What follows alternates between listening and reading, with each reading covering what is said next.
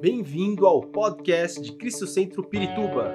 Para ficar sabendo sobre tudo de nossa igreja, acesse cristocentro.org.br ou siga-nos através do Facebook e Instagram como Cristo Centro Pirituba.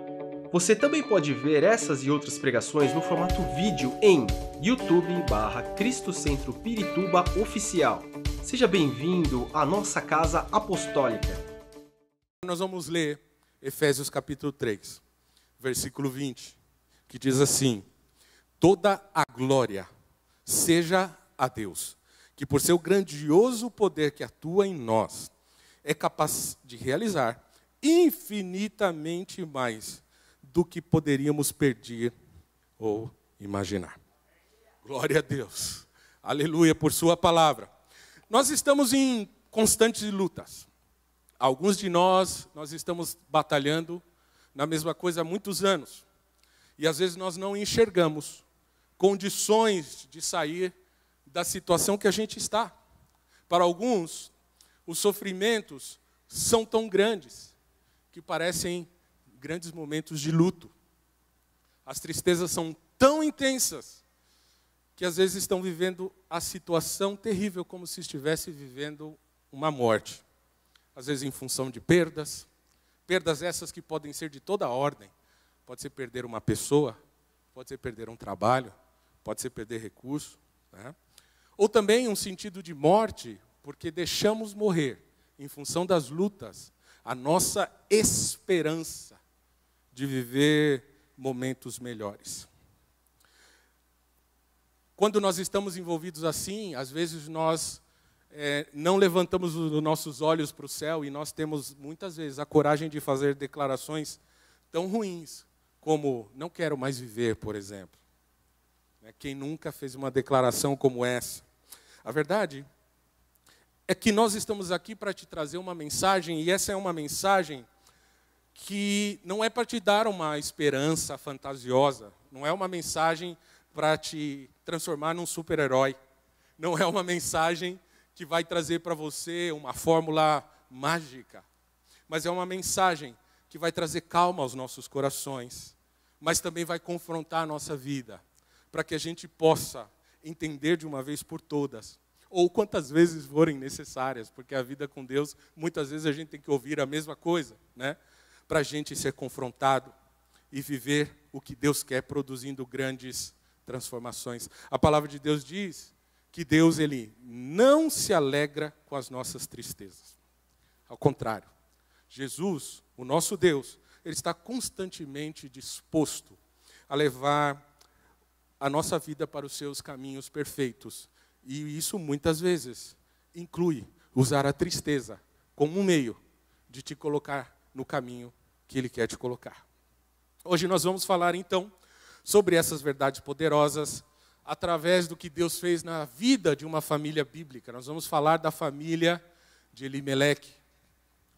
É um exemplo muito importante para nós, muito atual e que se encaixa muito bem num mês como esse, onde o mundo está tratando de acender alertas sobre a questão da depressão, do setembro amarelo e coisas assim. Mas a mensagem de hoje é: muito mais do que eu sonhei. Tempo de alegria após o caos. Quero contextualizar vocês. Por causa da grande crise que estava acontecendo no, na época do povo de Israel, na época que os juízes, eles eram as autoridades, o povo estava sem rei, é, Elimeleque toma uma decisão de levar a sua família para fora de Belém. Ele resolve tirar o seu povo, sua família dali, e vai para uma outra cidade, vai para Moabe com a sua família. Belém, que significa literalmente a casa do pão, estava arrasada pela fome. Olha aqui, maluquice. Belém, que significa a casa do pão, a cidade de Deus, estava arrasada pela fome. A Bíblia revela isso. E sabe o que, que acontecia? Juízes capítulo 17, versículo, 16, versículo 6, diz que as pessoas elas queriam fazer aquilo que era certo aos seus próprios olhos. Mais ou menos assim, cada um fazia aquilo que dava na cabeça. Bom, a pior coisa que pode acontecer com alguém é justamente viver assim, fazendo o que dá na cabeça, como um espírito livre, como alguém que está solto, como alguém que não tem um lugar para se reportar, se conectar e se submeter. Então o que, que acontece? Vem a correção de Deus. Vem a correção do Senhor. O Senhor usou a miséria, a fome, como uma forma de correção na vida daqueles que levavam tudo como eles bem queriam e não como a vontade de Deus. Mas então, vamos analisar cada coisa que aconteceu. Primeira coisa, sair de Belém não foi a melhor decisão. Porque, apesar do texto não fazer essa afirmação, não foi a melhor decisão sair de Belém e ir para Moabe, nós vemos aí vários elementos que nos fazem entender isso. Primeiro, foi uma, foi uma decisão desesperada. Eles simplesmente estamos passando fome, estamos passando dificuldades, nós estamos olhando para todo lado, não vemos nenhuma alternativa. O que, que eu faço? Tomo uma medida. Você vê isso no texto. Vai olhando aí, Ruth, capítulo 1, porque é um livro de quatro capítulos, muito pequenininho mas que traz uma lição muito importante. A segunda coisa que a gente vê, que a decisão, ela não foi tomada em oração. Em nenhum momento desse texto você vê o Senhor falando, ou o escritor dizendo, então Elimeleque orou a Deus e tomou a decisão de fugir, de sair de Belém. Ele não orou. E como pode ser uma boa decisão você mudar de lugar, sair de Belém, que é a casa do pão, ir para um lugar que Deus não te mandou ir. Diferentemente de Abraão, que Abraão recebe uma ordem assim: sai do meio da tua parentela e vai para um lugar que eu vou te mostrar. Mas aqui nós não vemos nada disso. Não foi uma decisão tomada em oração. E como consequência de tudo isso, né, desse momento difícil, eles amargaram luto e morte, fora do lugar onde deveriam estar. Se você vê os versículos 3 e 5 do primeiro capítulo, você vai ver que Elimeleque morreu e Noemi ficou com seus dois filhos. Depois eles se casaram com essas mulheres moabitas, que se chamavam Ruth e Orfa, cerca de dez anos depois. Malom e Quilion também morreram. Noemi ficou sozinha, sem os dois filhos e sem o marido. Quando a gente toma uma decisão errada, no sentido de ser ou o lugar errado, ou o tempo errado, nós vamos viver consequências muito sérias. As consequências são difíceis. A Bíblia não diz para nós qual foi a causa da morte de Elimeleque, e nem fala a causa da morte dos filhos de Elimeleque e de Noemi. Mas a Bíblia fala o nome dos filhos de Elimeleque e Noemi. E os nomes são Malom e Quilion.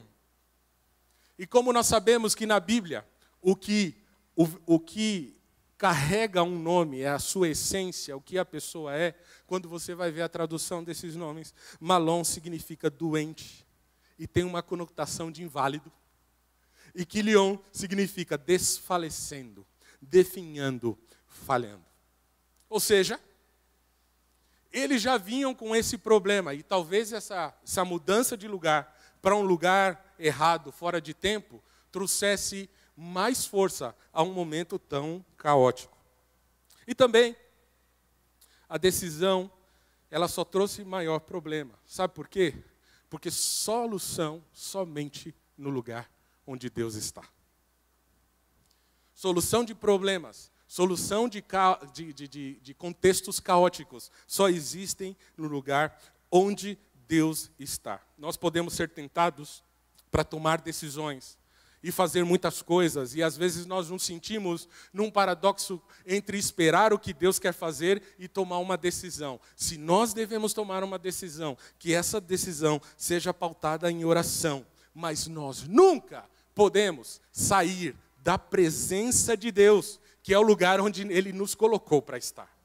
Se as coisas diante da presença de Deus muitas vezes se, se configuram tão difíceis, você pode ter certeza que fora da presença de Deus, as coisas estarão ainda mais difíceis. E talvez você esteja dizendo, bom, mas o que, que isso tem a ver com nós diretamente? Quando você olha o livro de Ruth, você vai ver de crises, você vai ver crises, que são crises que nós estamos vivendo hoje. Crise financeira. Eles não tinham nada. Enfermidade, eles estavam em, em enfermidade. Morte, viuvez, pobreza. E sabe, além de tudo, amargura contra Deus. E quantos de nós podemos estar assim? quando nós estamos enfrentando situações assim. Mas sabe de uma coisa? Não permita que as dificuldades da vida produzam no seu coração uma amargura contra Deus.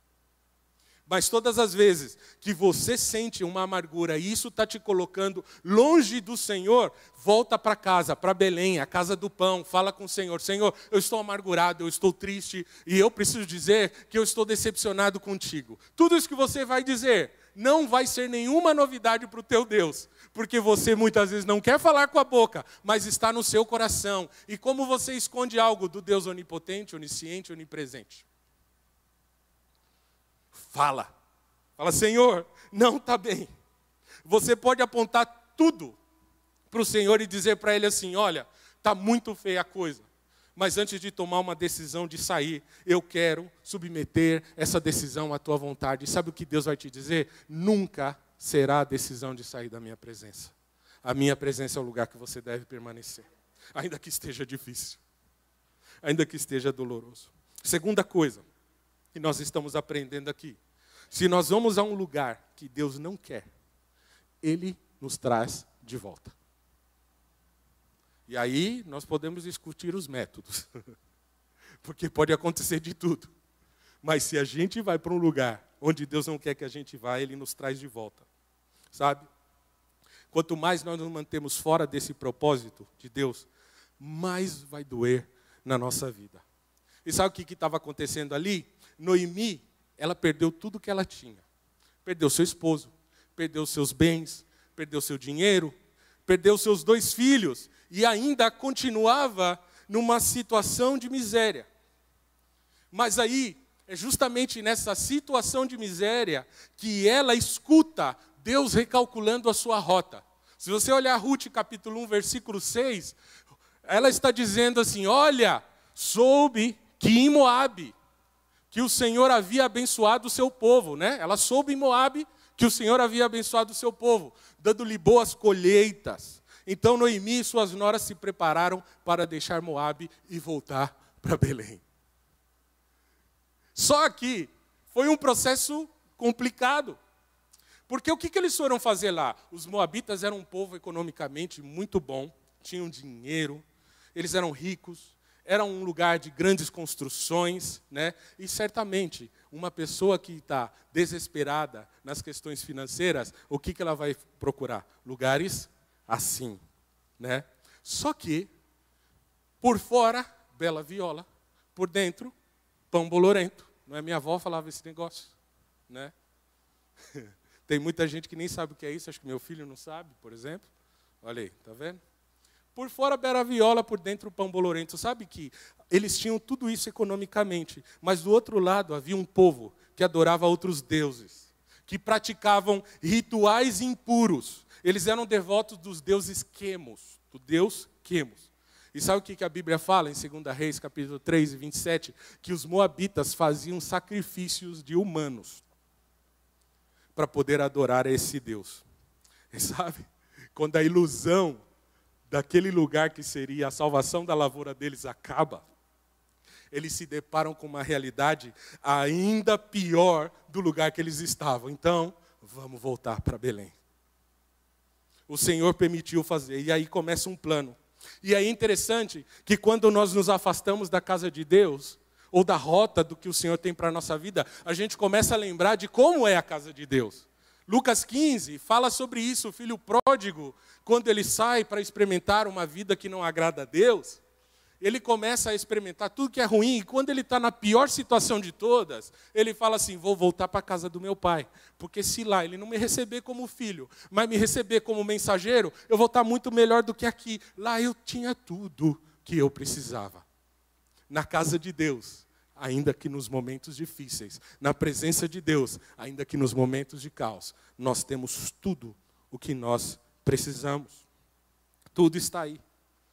E nesse processo, além das dificuldades todas que elas estavam enfrentando, Deus começa a levantar nesse processo algo que é muito importante para alguém que está caminhando em passos assim.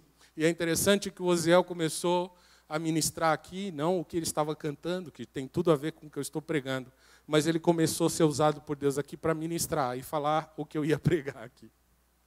Sabe que quando nós estamos em situações assim, para ajustar a nossa rota, Deus envia amizades fiéis. Deus envia amizades verdadeiras e incontestáveis. E é quando você olha lá, Ruth capítulo 1, versículo 11 e 12, Noemi falando assim: Olha, eu sou uma senhora, voltem, minhas filhas. Porque vocês viriam comigo?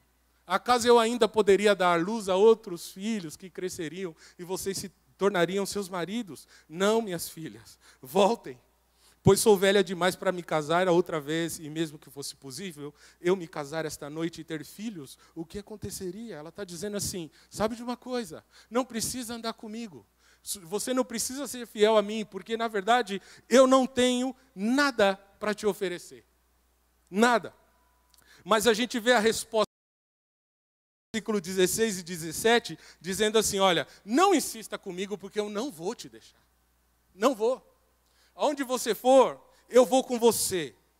Onde você viver, eu vou viver. Seu povo será o meu povo, seu Deus o meu Deus. Onde você morrer, ali eu morrerei, serei sepultada. Que o Senhor me castigue severamente, se eu permitir que qualquer coisa, a não ser a morte, nos separe. Isso é fidelidade.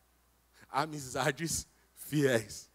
Sabe que no momento mais difícil da nossa vida, o Senhor levanta amizades fiéis, gente que nos toma pela mão e fala assim: Olha, eu não te largo, você vai andar comigo, porque há um projeto de restauração na tua vida e eu vou segurar na tua mão e não solto até que você viva o que Deus tem para a tua vida, até que você volte à casa do pão, até que a sua história seja remoldada, transformada, mas eu não solto a tua mão. Sabe? Pessoas de Deus em nosso caminho, elas não se relacionam pelo que nós podemos dar. Pessoas enviadas por Deus em nossa vida, elas em nossa crise, são aquelas que não querem nada, elas querem dar. São pessoas que olham o seu momento de vida e falam assim: Olha, eu vou ser um emissário de Deus na tua vida. E eu sei que você está vivendo uma luta, sabe? O Senhor, no teu momento de aflição, levantará amigos fiéis e verdadeiros que conhecem a palavra de Deus, que vão te tomar pela mão e vão falar: Eu não te solto, eu ando com você.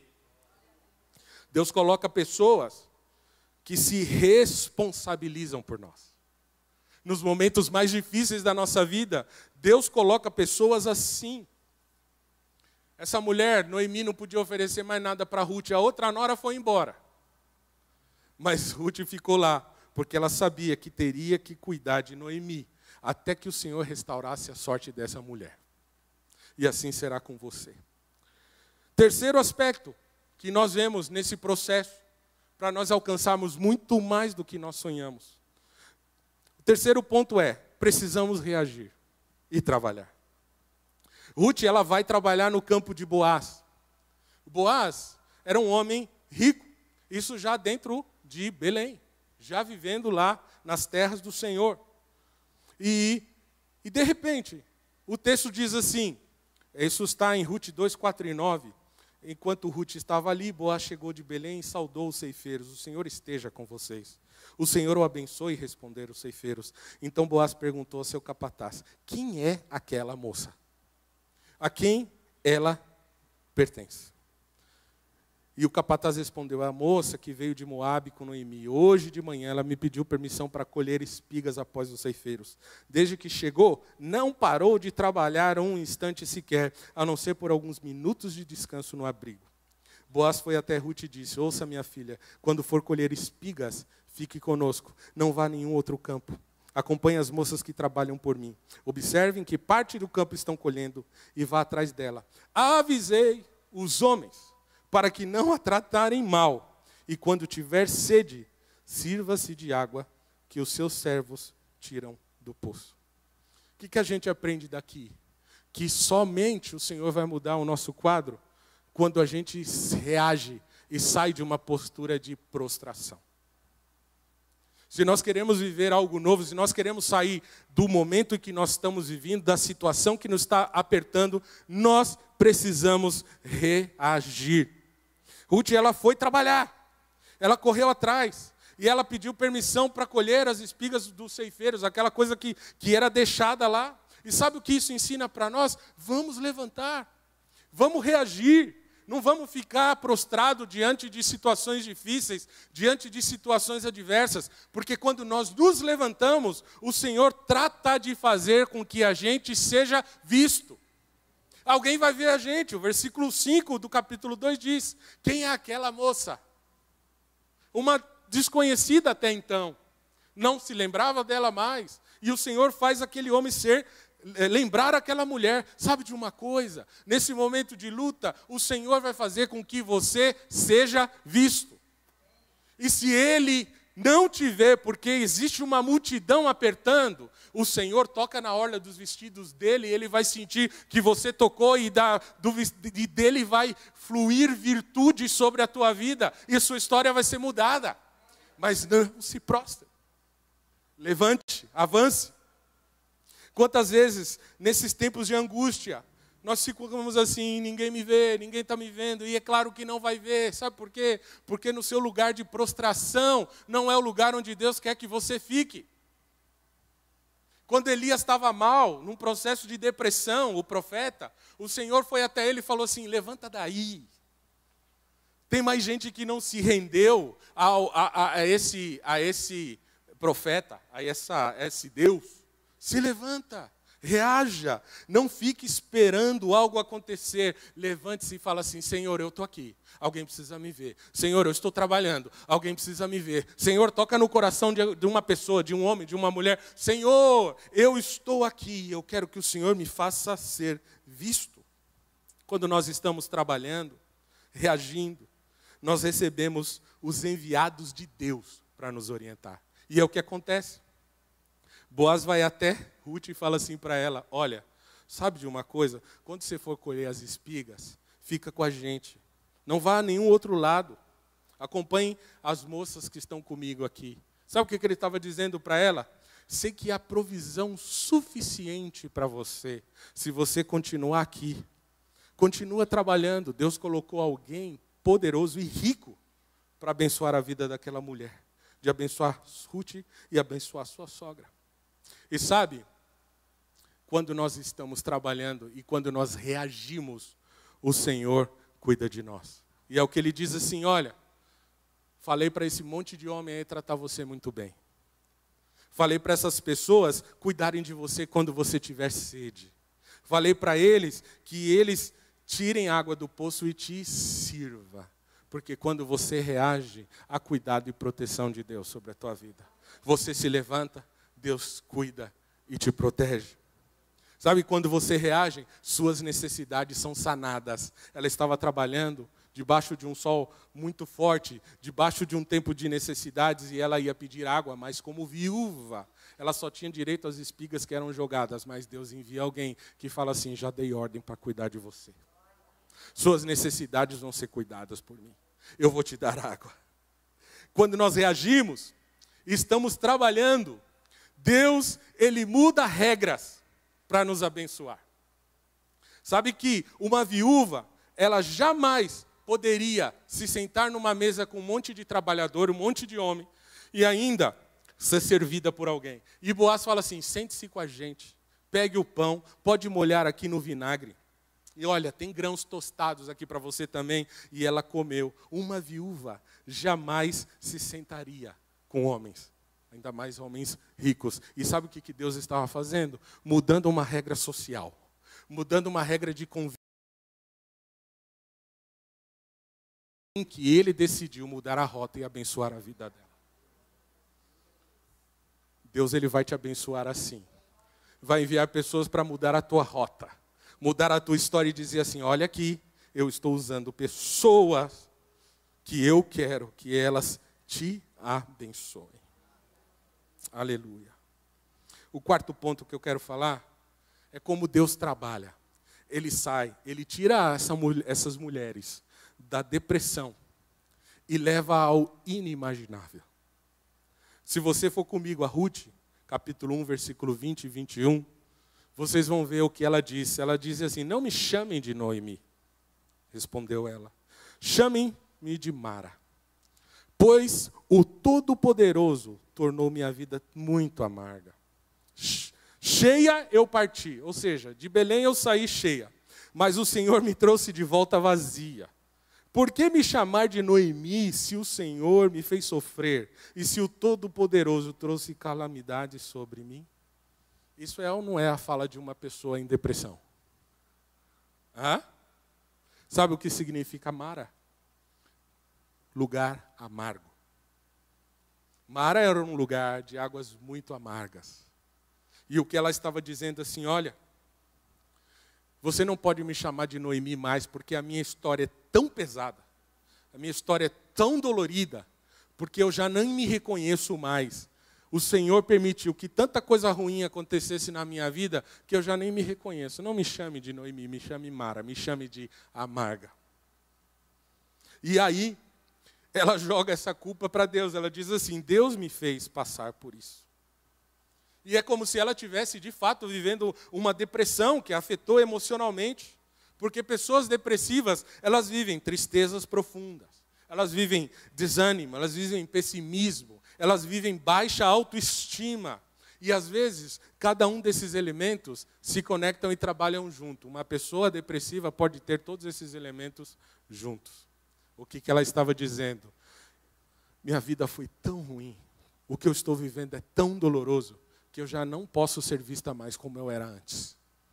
Eu não sou Noemi, eu sou Mara.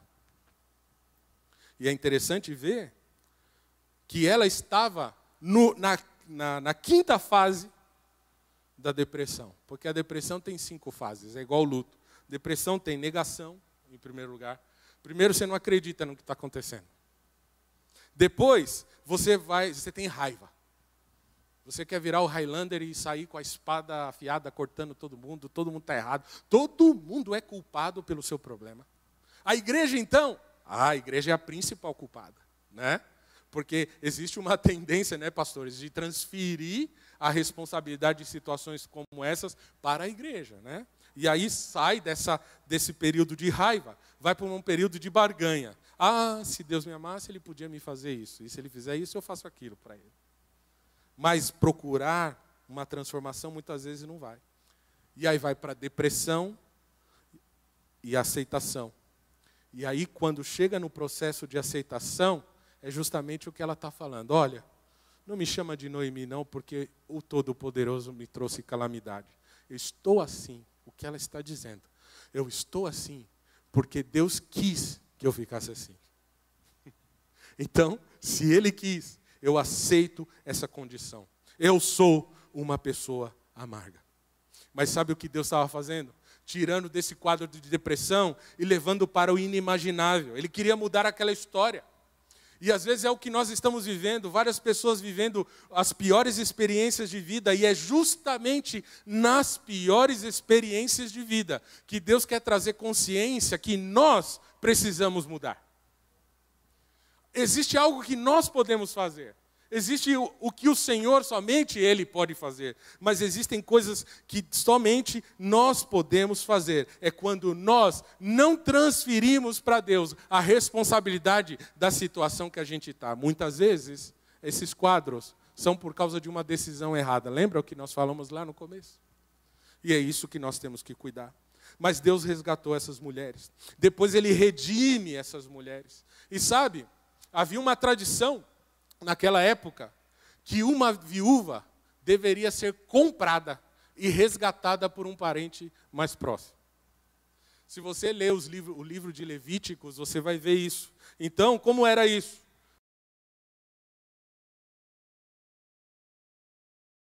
Pode comprar a, a, a mulher, a viúva, e pode comprar suas terras, e a partir daí se responsabiliza por ela. Mas sabe, era uma decisão que não era compulsória. O homem podia escolher se compraria ou não. E sabe, Boaz, que é o homem que se casa com ela, nem era o parente mais próximo dessa mulher. Não era. Mas quando ele vê a lealdade de Ruth a Noemi, E ele fala assim: Bom, se o teu parente mais próximo não te resgata, eu juro pelo nome do meu Deus que eu resgato e eu tiro você dessa situação. E sabe, é isso que acontece muitas vezes na nossa vida, porque a gente está colocando a nossa esperança em lugares e em pessoas que não podem responder o que nós precisamos. Quantas vezes nós estamos esperando que um parente faça algo por nós? Quantas vezes nós estamos esperando que um conhecido, que alguém tenha misericórdia da gente e sabe o que Deus muitas vezes quer? Que você viva uma dependência para que Ele manifeste o poder dele e traga sobre a sua vida o que Ele quer fazer, do jeito que Ele quer fazer, usando a pessoa que Ele quer, para que você viva o milagre de Deus. Há muitos anos atrás eu, eu tinha um carro, um Palio, isso é muito tempo, isso deve ser 2006. E aí, eu fui com meu palio lá para Campinas, porque eu ia visitar o cantor, o João Alexandre, cantor, violonista, porque nós íamos trazer ele para dar aula na escola de adoradores. Quem lembra da escola de adoradores? Meia dúzia, né? Pois é, Cristo Centro tinha uma escola de música, chamava Escola de Adoradores. E aí, pois bem, eu vou. Estou lá no meu carro, quando eu entro na Bandeirantes, o ponteiro faz assim, mas não é o de velocidade, que fique bem claro é o de temperatura. O de temperatura sai da temperatura normal e vai à temperatura extrema em segundos. Daqui a pouco o carro começa a engasgar e não dá tempo nem de levar o carro para um poço seguro. Não dava. E aí eu falei, meu Deus, e agora? Eu abri a minha carteira. Eu estava vivendo o meu tempo de Noemi e Ruth. Não tinha um dólar furado, um tostão furado, nada. Eu falei, e agora? O que, que eu vou fazer? E aí eu liguei para um amigo, o meu amigo falou assim, vou mandar o guincho. Eu falei, mas manda o dinheiro também, para pagar o guincho. Porque eu estou vivendo um momento muito difícil, sabe? E aí ele mandou o guincho. Era um pastor, ele foi me ajudar, levou o carro para minha casa. E aí quando eu chego na minha casa, eu falo assim com Deus: Eu estava fazendo a tua obra. A culpa é sua. Eu estou vivendo isso porque o Senhor quis. Mas eu não estava por aí fazendo nada de errado. Eu tenho uma vida correta diante de Deus e não aconteceu do, de outra forma. Então por que aconteceu assim? A culpa é sua. Eu já estava num momento muito difícil. Eu estava vivendo um momento muito complicado. Eu estava vivendo esse deserto, sabe? E Deus estava tratando comigo para que eu estivesse fincado os meus pés na casa do pão, em Belém, na casa do Senhor. E aí um dia eu estava aqui num culto de quarta-feira, que os cultos eram na quarta-feira, orando, chorando, derramando aqui, ainda amargurado com Deus, né? E aí de repente chega uma pessoa até mim, coloca a mão sobre mim e fala assim: "Olha, porque eu, ah, antes eu tomei uma iniciativa eu e minha esposa, nós tínhamos uma conta conjunta. E nós tínhamos 100 reais na conta. Era o início do mês. e nós tínhamos que viver todo o restante do mês. Aí eu ligo para minha esposa e falo assim para ela: Olha, sabe esse dinheiro que está aí na conta? Nem conta com ele. Eu vou dar tudo de oferta agora. Ela falou: Você é doido? Como que nós vamos fazer? Você está maluco? Isso uma quarta-feira. E aí eu trago a minha oferta, caladinho, não falei nada, só com Deus assim: Olha, culpa é sua. O senhor não precisava fazer isso comigo. Por que essa situação, por que essa privação? Está aqui minha oferta. Né? Só que quando eu falei que ia fazer, eu disse ainda disse assim para Denise: Olha só, meu amor, você vai ver que virá a provisão e o milagre de Deus. E como você está preocupada, virá pela tua mão. O Senhor vai entregar na tua mão e não na minha. Para você ver que Deus é Deus e Ele faz o que Ele precisa fazer. Quando eu trouxe aqui, um pastor falou assim para mim: Eu já dei ordem para alguém, para um ímpio, esse homem vai abençoar vocês. Vai em paz. Aí eu cheguei em casa patrão. Cheguei em casa sim, né?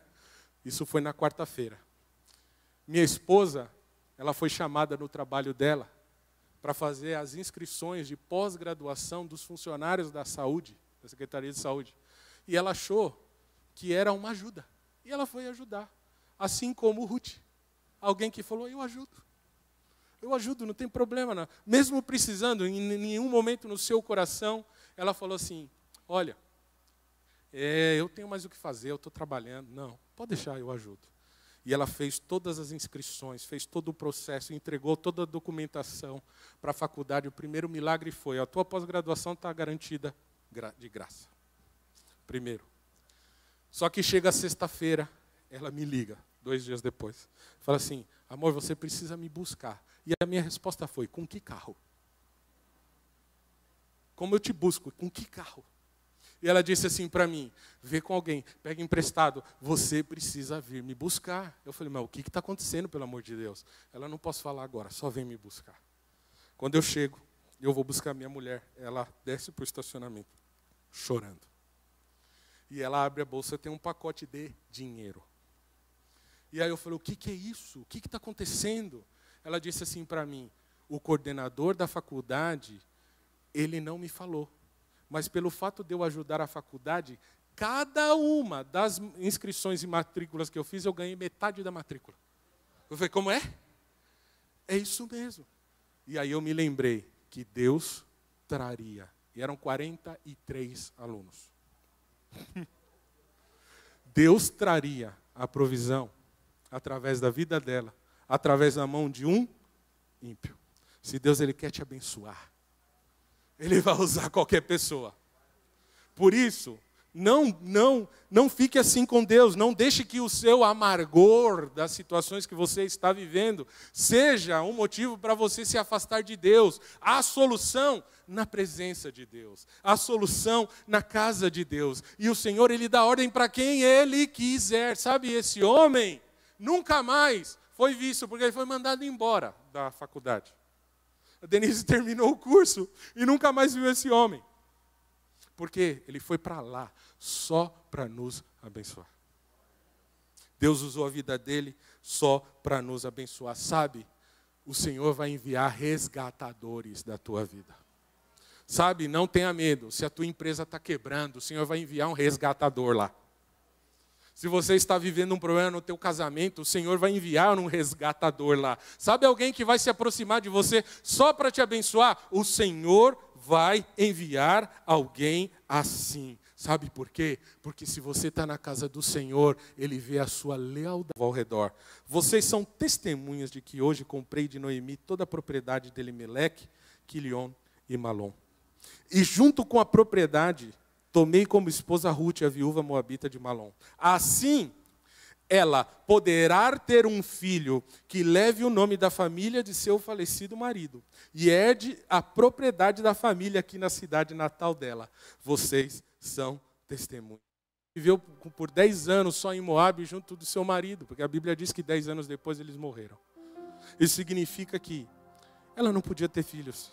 E quando nós confiamos no plano do Senhor, há uma providência divina tão tremenda que até aquilo que não é possível, à luz da ciência e da medicina, o Senhor muda. Se Ele quer cumprir um propósito, Ele tira você do caos e leva ao inimaginável.